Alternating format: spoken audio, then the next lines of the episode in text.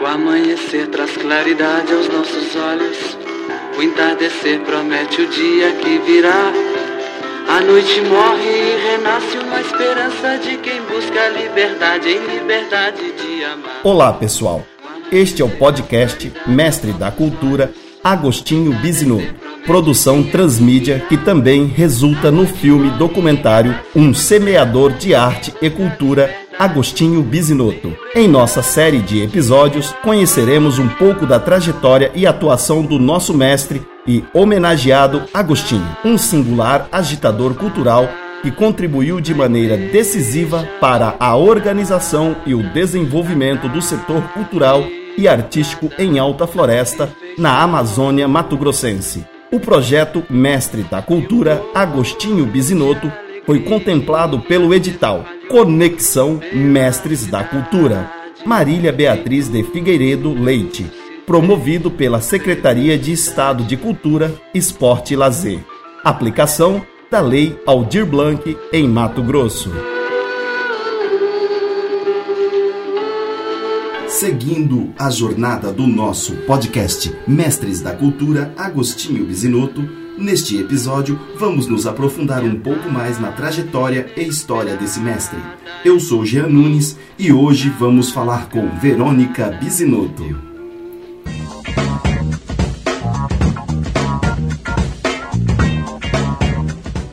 Vê, primeiro, prazer receber você aqui neste espaço. Né? Tantas pessoas já passaram por aqui para falar do Agostinho, que é uma figura importante não só é, para nós enquanto artistas, mas para a cidade. Primeiro eu quero saber quem é Verônica, de onde ela vem e o que ela faz atualmente. Bom dia. Bom dia, Jean. Muito obrigada pelo convite. É um prazer estar aqui falando dessa pessoa que foi muito importante na minha vida. É, meu nome é Verônica Bisinotto, eu tenho 27 anos. Eu nasci em Alta Floresta, eu morei aqui no Senhor da Floresta, eu adoro a Floresta. Como naquele vídeo que eu disse. É, eu morei aqui até os 16, mais ou menos, e aí eu fui embora, enfim, para estudar e fazer outras coisas.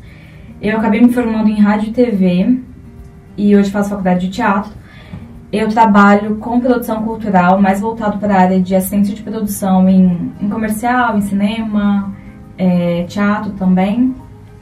E, enfim, tentando também ser atriz, trabalhar como atriz. Para quem está ouvindo, Verônica Bisinotto, filha de Agostinho Bisinotto e Elisa Gomes Machado. É isso, né, gente? Hoje nós estamos falando com a própria. É, para começar a nossa conversa, né, já começamos, mas na verdade aqui como uma pergunta introdutória.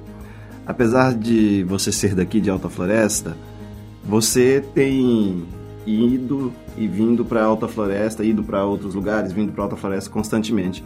E eu gostaria de ouvir como você caracteriza a cultura de Alta Floresta hoje. Tá, é, eu não falei, eu não moro mais aqui, né? Eu moro em Uberlândia há mais ou menos uns 5 anos, tinha morado em São Paulo antes.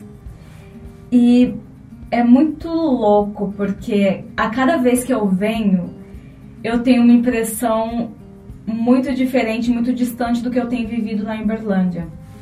É, eu acho que essa coisa de cidade pequena tem me incomodado muito em, algum, em algumas questões, é, porque quando a gente mora numa cidade um pouco maior, as pessoas nem sabem quem que você é, não estão nem aí para o que você faz e, e tem muito mais oportunidade, muito mais, eu sinto que tem mais diversidade de, de enfim, de pessoas vindo de outros lugares. É, na área artístico-cultural que você me pergunta daqui da cidade, eu vejo um movimento muito diferente da época que eu morava aqui, quando meu pai estava vivo. Eu sinto que, como já foi falado, acho que pela minha mãe e por outras pessoas também, eu sinto essa. essa quando meu pai estava à frente do, do movimento, não que era melhor ou que era pior, mas eu senti um envolvimento maior, por exemplo, das crianças, dos jovens.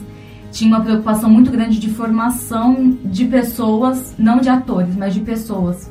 Hoje eu sinto que é um pouco mais restrito, é um pouco mais direcionado a, a públicos mais específicos e a galera mais do teatro mesmo. Não é tão aberta assim a comunidade, eu sinto que tem uma movimentação não menor de trabalhos, mas é mais é mais fechado, mais restrito, assim.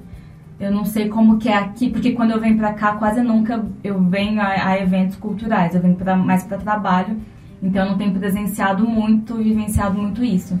Mas eu sinto que tem uma diferença muito grande de, de quando eu era criança e morava aqui, de mais frequência de espetáculos e, e de mais gente indo ao teatro.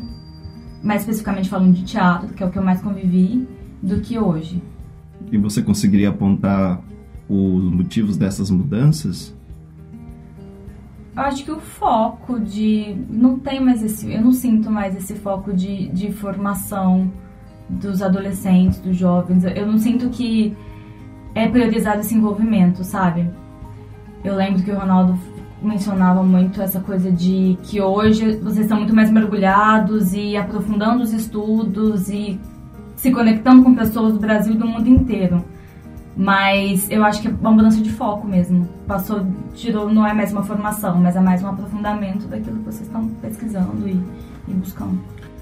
Fazendo essa leitura é, do, do aspecto cultural da cidade, como você enxerga o seu pai em todos esses processos que estão aí é, em desenvolvimento e quando ele esteve presente aqui conosco? Eu acho que o meu pai foi o pai de tudo isso, assim. Sem ele, eu acho que ele abriu os caminhos para que as coisas acontecessem, não só na área do teatro, mas em to todos os setores assim, culturais da cidade. É, quando hoje eu vejo isso, porque quando eu era pequena eu não tinha noção nenhuma disso, até depois de adolescente eu não conseguia é, separar essa figura. Ele é meu pai, ponto. Eu não enxergava ele como um mestre de, da cultura, como está sendo homenageado agora. Para mim era meu pai que trabalhava pra caceta pra, pra ver. Ele gostava muito de movimento, né? Ele gostava que as pessoas estivessem fazendo as coisas. Era essa coisa o tempo todo, assim, muito pulsante nele. Então eu acho que ele era um puto entusiasta e graças a todo esse entusiasmo dele, toda essa visão que ele tinha, é, abriu, assim, caminhos pra, pra acontecer tudo que tem hoje. Eu acho que é, é um pouco egoísta, porque existiram pessoas anteriores a ele, mas o meu pai tinha muito essa coisa do movimento e de gerar e das pessoas aprenderem e fazerem. Eu acho que esse, esse entusiasmo dele motivou as pessoas a, a, a conquistarem também os espaços que elas têm hoje. Desse calhamaço de coisa que você fala que ele estava envolvido, é, o que você destacaria de participação dele? No teatro. No Nas teatro. áreas? Isso. No teatro. Total, assim. Pra mim, meu pai é um homem de teatro. Ele influenciou nas outras áreas, mas, mas o teatro era assim o ponto forte dele, né? Da onde ele veio e para onde ele ele passou, por mais que no final ele tenha entrado em outras áreas também, tipo o cinema, mas eu acho que o teatro é o que mais ele mais é, atuou, assim. Falando em cinema, é, você está compondo a equipe de produção do documentário.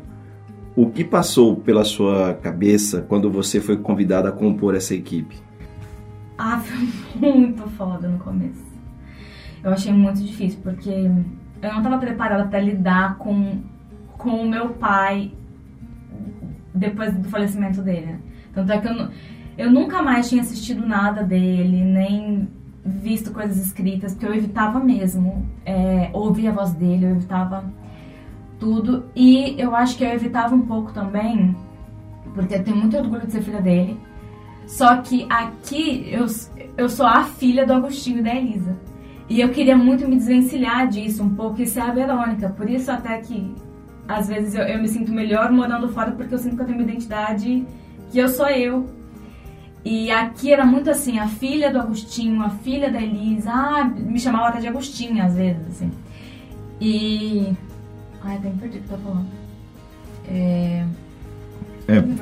Perguntei como que. Ah, do documentário. Aí, quando eu recebi a, a, a notícia, o processo todo foi um misto, assim, para mim, de sentimento. Porque ao mesmo tempo que eu ficava muito empolgada de, de entender melhor quem foi meu pai para a cidade, inclusive, de saber coisas que ele fez que eu não sabia, foi muito curioso e muito motivador para mim, inclusive para as minhas questões de, de, criação, de trabalho, coisas assim. Mas foi muito difícil no primeiro momento, meio que reviver várias coisas e, e, e relembrar. E esse sentimento se manteve durante a produção, durante o, o processo, todo. o tempo, tempo todo? Inclusive até agora, assim, o e, tempo todo. E quais foram os momentos mais fortes dentro do trabalho do documentário enquanto vocês estavam gravando vídeos, enfim? Ai, quando eu ouvi minha mãe falando, pra mim foi, nossa, foi porque eu sinto que eu sou eu sou filha do teatro, sabe? Então eu ver minha mãe falando de teatro, sentada numa cadeira que ela fala que achava que meu pai estava ali, para mim foi tipo, nossa, foi muito forte, foi, foi o momento mais difícil. É, a energia ficava assim muito pesada, né? Porque era como se ele estivesse realmente ali, foi muito difícil. E em alguns outros momentos, mas assim, eu acho que eu imaginei que fosse ser pior, de uma forma geral, para mim. Ouvir falar dele demais, assim, mas muito pelo contrário. Foi, foi. Ouvindo os depoimentos foi mais tranquilo do que fazendo a pesquisa, é verdade.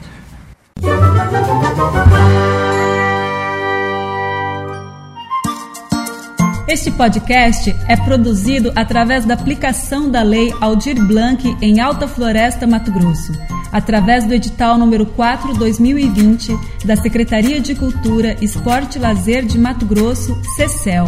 Conexão Mestres da Cultura.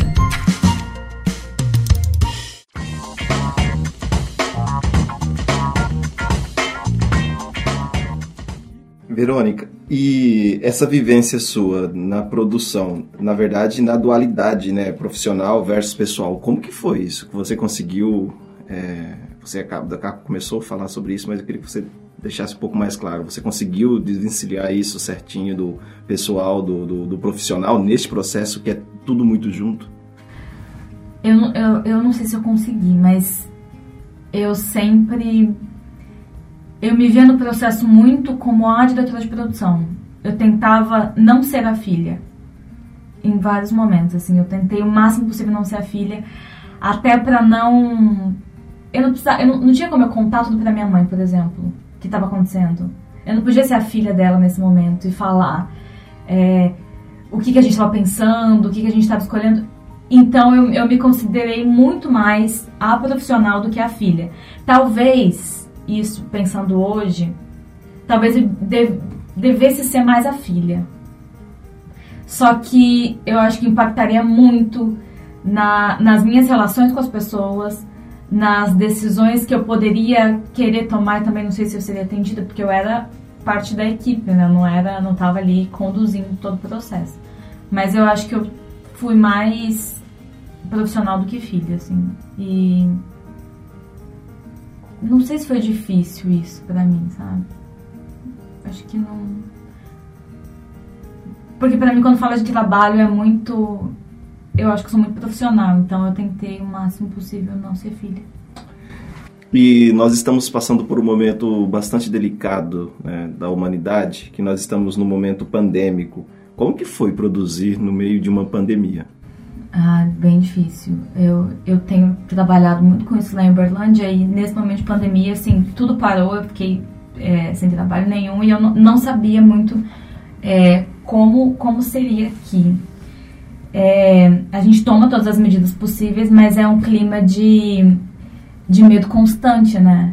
O medo de, meu, e se alguém, por um descuido, é contaminado e eu levo isso pra minha casa e, e, e o fato de ser um trabalho relacionado ao meu pai impactar nisso, sabe? Uhum. Eu, assim, a gente tomou todas as medidas possíveis, mas foi um, foi assim, medo o tempo todo. O tempo todo muito medo e, e o cinema, o teatro principalmente, é muito relação e contato, né? E tá nesse clima que tem que ser tudo muito frio, né? Não pode se aproximar da pessoa, não pode. para falar de uma coisa tão sensível, em um momento tão sensível, não poder nem abraçar uma pessoa depois de um depoimento.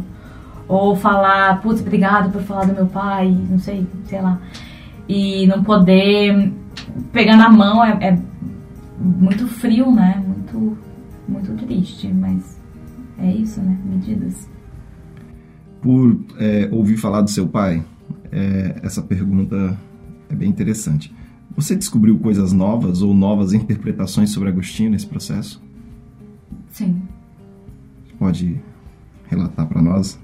É, para uma filha, o pai é sempre muito herói, né? Assim, eu, eu, eu conhecia lados do meu pai que as pessoas talvez não conheçam, muitas pessoas não conheçam. Os momentos de fraqueza que ele tinha, eu estava em casa, eu, eu via tudo isso. Mas é, essa coisa do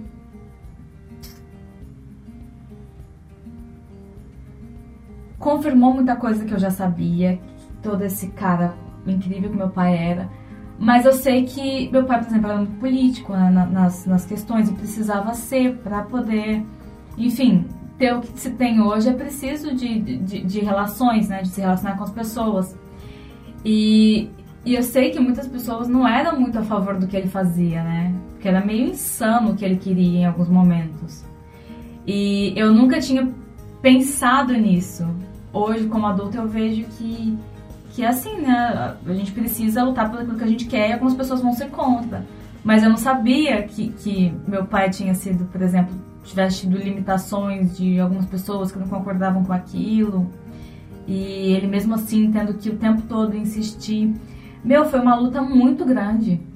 Eu presenciava uma luta dentro de casa, né? Porque eu vi o quanto ele ralava. Meu, era tipo dia e noite, dia e noite trabalhando, mas eu não sabia como que era na rua, né? E aí eu comecei a ter essa noção dessas pessoas falando de todas as dificuldades que ele, que ele passou para conquistar tudo que você tem hoje e muitas coisas que não foram conquistadas ou que foram frustradas, né?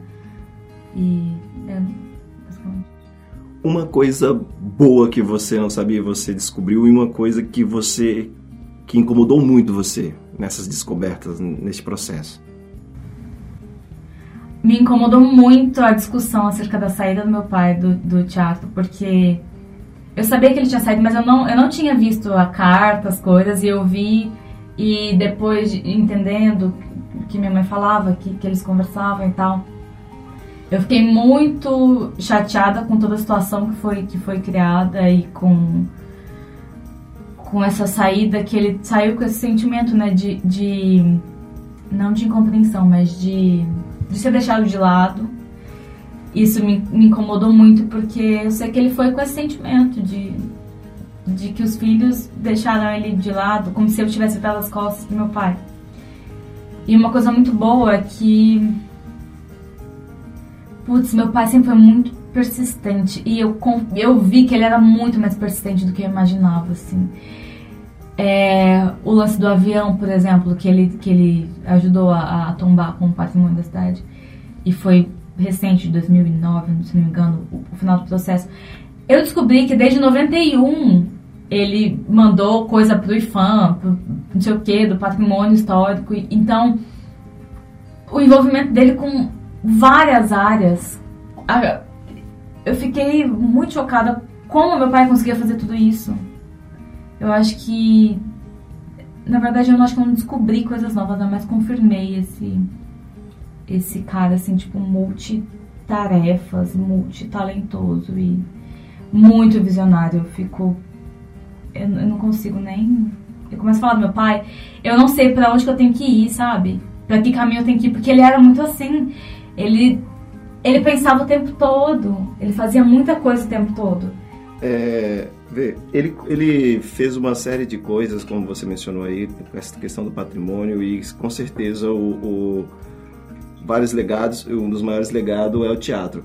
Aí voltando só um pouquinho, sem aprofundar muito no debate, que você menciona como algo que você achou que foi muito incômodo para você, é, você acredita que estava claro, ficou claro para as pessoas que continuam no TEAF que é, foi realmente abre aspas, uma virada de costas para o seu pai? Será, será que os, os integrantes do TEAF têm essa dimensão, têm essa clareza? Ouvindo os depoimentos no documentário, eu percebo que não ficou claro. Mas é, o, sentimento dele era, era, nítido, sim, do, desse incômodo. Tanto é que eu nem sei se ele foi, chegou aí na sede do, do, do teatro. Foi, umas quatro vezes. Porque eu sinto que era um. Tipo assim. É porque dá pra perceber como era e como é hoje. Dá pra perceber que os focos mudaram e que ele já não, não sentia que tinha um lugar lá, porque. Putz, por, eles estão fazendo uma coisa que eu, que eu não que eu não acredito, que eu não, não é meu interesse, por que, que eu vou continuar ali? Se a minha opinião também não, não, não faz mais tanta diferença assim. Se agora eles crescerem não são mais as crianças. Eu, pra mim, tá, tá claro, mas eu acho que pra galera do teatro não ficou porque isso, isso, é muito louco, né? Porque quando a gente escuta ou virar as costas, parece que é algo que saiu, uh, tá todo mundo magoado, houve uma briga, e não houve isso, na verdade, o que você aponta é uma coisa interessante, que é essa mudança de foco, né? E que ele era um, um, uma pessoa da formação, da, da, que ele aglutinava pessoas em torno do fazer, e o teatro experimental, ele tem uma, realmente uma mudança de foco, onde tem-se um processo de, de é, permanência de pessoas no grupo um pouco mais fechada e tal, e aprofundando-se nos estudos e buscando aí sempre um, um, um profissionalismo dentro do, do, do fazer teatral. É, eu pergunto isso porque se nós estivéssemos tido atritos, não faria sentido estar fazendo esse documentário, né? Que é para nós uma das formas de materializar toda essa grandeza que o Agostinho representa para nós, né? Uhum. Mas o, o, a personalidade do meu pai, eu acho que também dificultou esse esse essa conversa final, né? De, de decidir se, se que aconteceu. Porque eu acho que ele era. É, ele não ia falar tão abertamente assim. É, agora, o documentário é, foi capaz de captar a intensidade do seu pai? Ah, ele era muito ele era muitas coisas. Talvez, talvez no recorte que foi feito, né? O Homem de Teatro. Talvez, mas acho que tem muito mais gente para falar o que ele foi e que podia colaborar com tudo isso. Ai, meu pai era muito, sabe? Eu acho que nenhum documentário daria conta. Eu acho que tinha que ser uma série de coisas para poder é, é, dizer quem ele era. Ele era muitas coisas. Era muito. A presença dele já era um, um evento, né? Assim, um documentário não ia dar conta. Nem. É, precisava de muitos. É, você conseguiria apontar outros aspectos que poderiam ter sido abordados para ajudar nessa produção? Eu acho que eu acho que é, é porque a gente optou por falar do homem de teatro, né? Eu acho que devia falar de, de, de tudo aquilo que ele já fez para mostrar o quão é, é, é eclético e, e, versátil que meu pai era, sabe? Eu acho que. Porque ele tinha envolvimento em muitas coisas. Tinha envolvimento com a igreja, tinha envolvimento com a comunidade, tinha envolvimento com, com o jovem, tinha envolvimento com, com a música, com o artesanato, com o cinema, com não sei o que, com não sei o que. Com artesanato não sei, né? Mas. É, eu acho que mais abriu, abriu o, o, abriu o recorte, né? Mas a gente optou por falar de teatro. Talvez pessoas de outras épocas também. Fala dele. E do ponto de vista dos legados deixados pelo seu pai para a cidade, como você vê é, esses legados e como que você vê a cidade lidando com esses legados deixados por seu pai? Oh, meu pai, assim, o, o... para mim o maior legado do meu pai era ser quem ele foi, né? É todo esse símbolo de de humildade, de perseverança, que para mim é muito mais válido do, do, que qualquer material, coisa material que ele tenha deixado na cidade. Só que tudo que ele materializou aqui, um centro cultural, o fato do, do avião e outras coisas, o, o grupo, o teatro experimental, tudo isso, só demonstra e concretiza tudo aquilo que ele foi, tudo aquilo que ele, que ele quis, tudo aquilo que motivava ele. Eu não, como eu não convivo mais aqui, eu não sei muito o que as pessoas pensam, mas sempre que, que eu falo do meu pai, ou que eu falo que eu sou a filha dele, as pessoas já, já remetem a esse legado cultural, principalmente. é, não sei se é muito valorizado hoje. E o que, que você acha que deveria ser feito para concretizar ou para melhorar essa valorização, esse reconhecimento, enfim? Putz, disseminar assim, o máximo possível, contagiar as pessoas com, com o teatro e, e ter aquilo que meu pai tinha desse, desse, desse movimento, dessa para as pessoas terem acesso a isso, para lotar as coisas e, e, e, ter a movimentação de gente. Eu acho que não basta ter, por exemplo, um, um lugar onde nada acontece. É preciso movimentar. É isso que meu pai queria. Meu pai queria queria gente, queria gente fazendo, gente aprendendo, gente vendo. Eu acho que falta um pouco isso, essa motivação. E você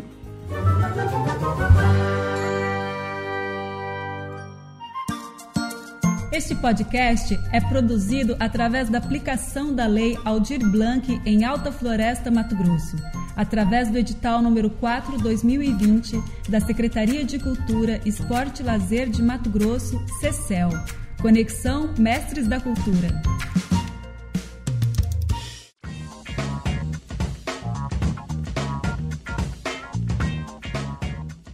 Você acredita que o legado dele está vivo para você e como você carrega isso no profissional e no pessoal? Ai, para mim tá muito vivo. É... Eu acho que hoje eu sei que ele foi meu mestre, sim por mais que eu não conseguisse distanciar isso, né? Eu consegui perceber isso agora. Todas as. as eu sei que as minhas qualidades são dele, assim. A determinação, a humildade, para mim, a humildade era, era a maior característica dele. E essa vontade de, de querer fazer é muito do meu pai. É, acho que o maior legado, tanto na minha vida profissional quanto pessoal, é, é isso da humildade. De meu pai falava que ser humilde não é ser bobo, é saber o lugar que você tá e que você tem muito mais a aprender e tem também a ensinar. E a determinação, é, a vontade de ajudar o outro e de ver o outro crescer também. Como é ser Verônica Bisinotto em Alta Floresta, esse nome tão simbólico e importante para nós? Eu não vejo tão, tão. Eu acho. Tem hora que pesa, né? Porque as pessoas, eu acho que criam muita expectativa. E eu não sou meu pai. Eu sou outra pessoa. E eu não. Nunca vou conseguir chegar a ser o que ele era. Então eu acho difícil por essa expectativa que criam, né? Tipo, ah, eu sou filha, então eu tenho que ser igual ele. Mas é pesado nesse sentido, mas assim, eu morro de orgulho, assim, de saber que que que eu fui filha dele e que eu aprendi coisa demais, assim. E se você precisasse designar quem foi Agostinho Bisinotto em poucas palavras, quais palavras seriam e por quê? Visionário, eu acho que é uma palavra em comum que todo mundo fala, porque ele tinha uma visão surreal, assim, do que podia ter aqui na cidade, né? Chegou numa cidade com, sei lá, 10, a cidade tinha 10 anos de, de, de, existência e ele já propunha várias coisas que, que, que chegaram a existir depois, graças a uma, um cara de visão igual ele tinha. É, Outra palavra de generosidade, que meu pai era muito generoso com todo mundo que quisesse aprender, com todo mundo que demonstrasse um mínimo de interesse. Meu pai, meu pai deixava de fazer para ele, para fazer para as pessoas, assim, para todo mundo, em qualquer área, assim. Que ele, o que ele podia se doar, ele se doava. O que ele podia estar tá presente, ele estava. E a humildade, que para mim é a principal caracteristica dele, assim, a simplicidade dele. E agora, é, Pensando que pudéssemos estar com Agostinho neste momento, o que você diria para ele? Eu agradeceria demais, meu pai, por por tudo que ele me ensinou, não, não diretamente para mim, mas por tudo que eu ouvi ele fazendo pelas pessoas, isso serviu para mim de, de lição. Eu diria obrigada. E, nossa, eu queria muito, muito, muito um tempinho mais com ele. Eu acho que esse documentário serviu para ser esse tempinho a mais, sabe? É... Ai, eu ia falar, pai. Obrigada por tudo. Vamos trabalhar muito junto. Eu queria muito trabalhar muito com ele. E esse contato profissional eu não, eu não tive. Tive muito pouco. Eu ia querer trabalhar com ele para me ensinar na prática tudo aquilo que ele sabia. Ai, mas meu pai tá aqui em algum lugar. Verônica, é, para nós que somos artistas, filhos de Agostinho na arte, para nós foi muito difícil. Eu, eu imagino o quanto é para você ser filho, né, uma perda tão grande como essa. Mas ele está presente e vive pulsando em nós e a forma mais visível de mostrar é, este Agostinho vivo é fazendo arte. E é isso que nós estamos fazendo que você está fazendo, né? E nós precisamos mostrar isso e eu acredito muito no potencial da arte que ela vai mostrar um rumo bem melhor para a humanidade. Quero agradecer a sua generosidade de compartilhar conosco coisas tão maravilhosas, né? Coisas tão íntimas de, de da, da, da, relação, é, tanto do, do, ponto de vista profissional como do ponto de vista afetivo, familiar, com Agostinho Bisinotto. Muito obrigado, tá, Vê? Obrigada. Eu, eu não sei nem se. se o que, que saiu disso tudo. Que é muito, é muito confuso para mim falar do meu pai, né? Porque é muito, ele era muito intenso. E assim como meu pai, eu também. Eu faço teatro hoje porque eu acredito muito nesse poder transformador. Muito, muito. Porque eu vi. Eu, eu vivenciei isso, inclusive, né? Poder transformador em todos os sentidos. Na minha vida, na vida de, de várias outras pessoas, de todos os meus irmãos de teatro porque eu considero que eu tenho vários irmãos aqui, graças a, ao meu pai, pai de, de todos nós do teatro aqui. Agradeço demais. Ai, foi muito bom, tô muito feliz de poder falar um pouquinho do meu pai. Gratidão. De novo, ergo os olhos para a estrada tão comprida e sem saída do sofrer. De novo, este pranto quebra o encanto e apaga as alegrias do meu viver. Muita dedicação e amor pela arte. Cada episódio é uma reafirmação do compromisso de Agostinho com a cultura. Continue nos acompanhando. Ainda tem muito mais. Cai a lágrima, é o tédio, vai o sol e fica a noite, mas nas trevas tem estrela. Recordações a brilhar.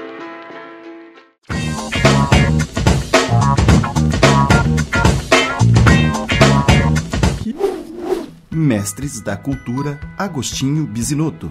Apresentação: Jean Nunes. Direção: Mequiel Zacarias Ferreira.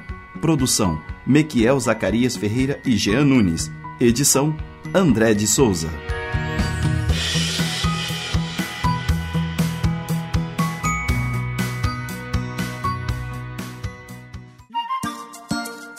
Podcast é produzido através da aplicação da Lei Aldir Blanc em Alta Floresta, Mato Grosso através do edital número 4/2020 da Secretaria de Cultura, Esporte e Lazer de Mato Grosso, CECEL.